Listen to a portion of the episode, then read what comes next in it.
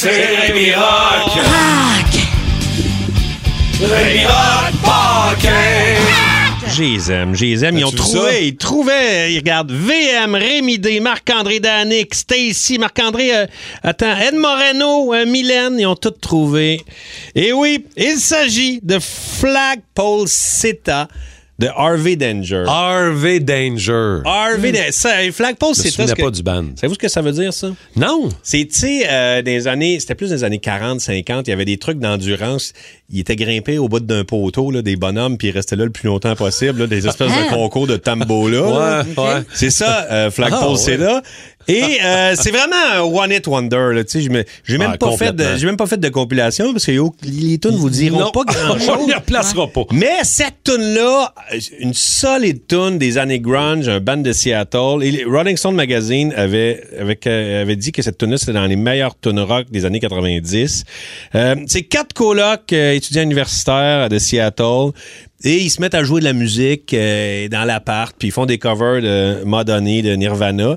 Ils enregistrent un album, 3000 pièces, ils font 100 exemplaires, tu sais, ils, ils ont pas beaucoup de ils, ils ont pas beaucoup de moyens les gars.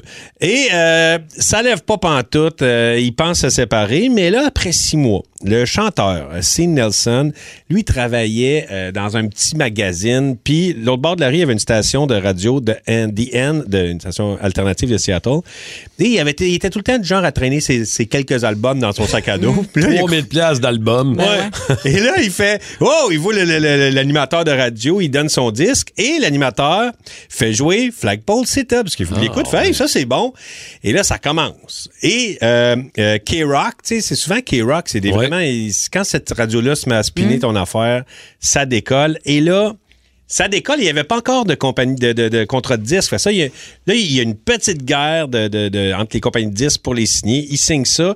Et en un mois, ils passent de vraiment anonyme à leur tune à joue partout, partout, partout. Euh, J'espère qu'ils en ont profité. ben, c'est plus, plus ou moins. Parce que, euh, et là, ils sont devenus un petit peu la risée à Seattle parce que Ah. ils sont, ça a été trop gros comme succès. Puis ça jouait trop partout, puis le monde faisait ouais, en tout cas. Puis c'est c'est bizarre parce que euh, la tune parle justement de, de l'underground de Seattle qui est devenu mainstream parce que le grunge c'était vraiment underground. Ouais. Puis là euh, c'est devenu un peu partout, puis le monde s'habillait, puis c'est rendu, c'était rendu populaire, puis la toune est remplie d'ironie, puis elle parle de ça. Fait que c'est un peu bizarre qu'ils se sont fait bouder par la scène alternative justement de Seattle. Euh, aussi, la, la toune parle euh, des, des petites tendances hipster de ces années-là, comme euh, le pursing, les langues percées, et c'est une, tu sais, c'est de l'ironie encore une fois. C'est un peu comme Morrissey de Smith qui faisait des tunes avec euh, tout le temps un peu des, des doubles sens, des affaires un peu drôles, ironiques.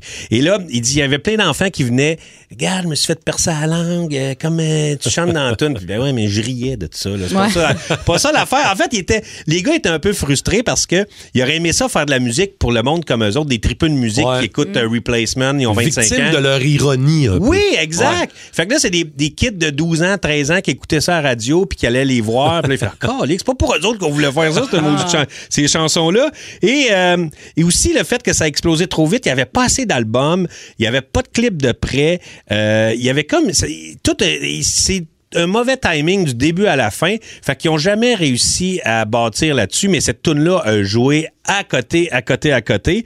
Et euh, là, le monde se dit, mais voyons, mais c'est quoi cette tune-là? On va l'écouter très bientôt, mais je, veux- juste vous dire, ils sont séparés depuis euh, 2009. Mais il y a- peut-être les gens aussi ont entendu la tune dans American Pie, ça joue là-dedans.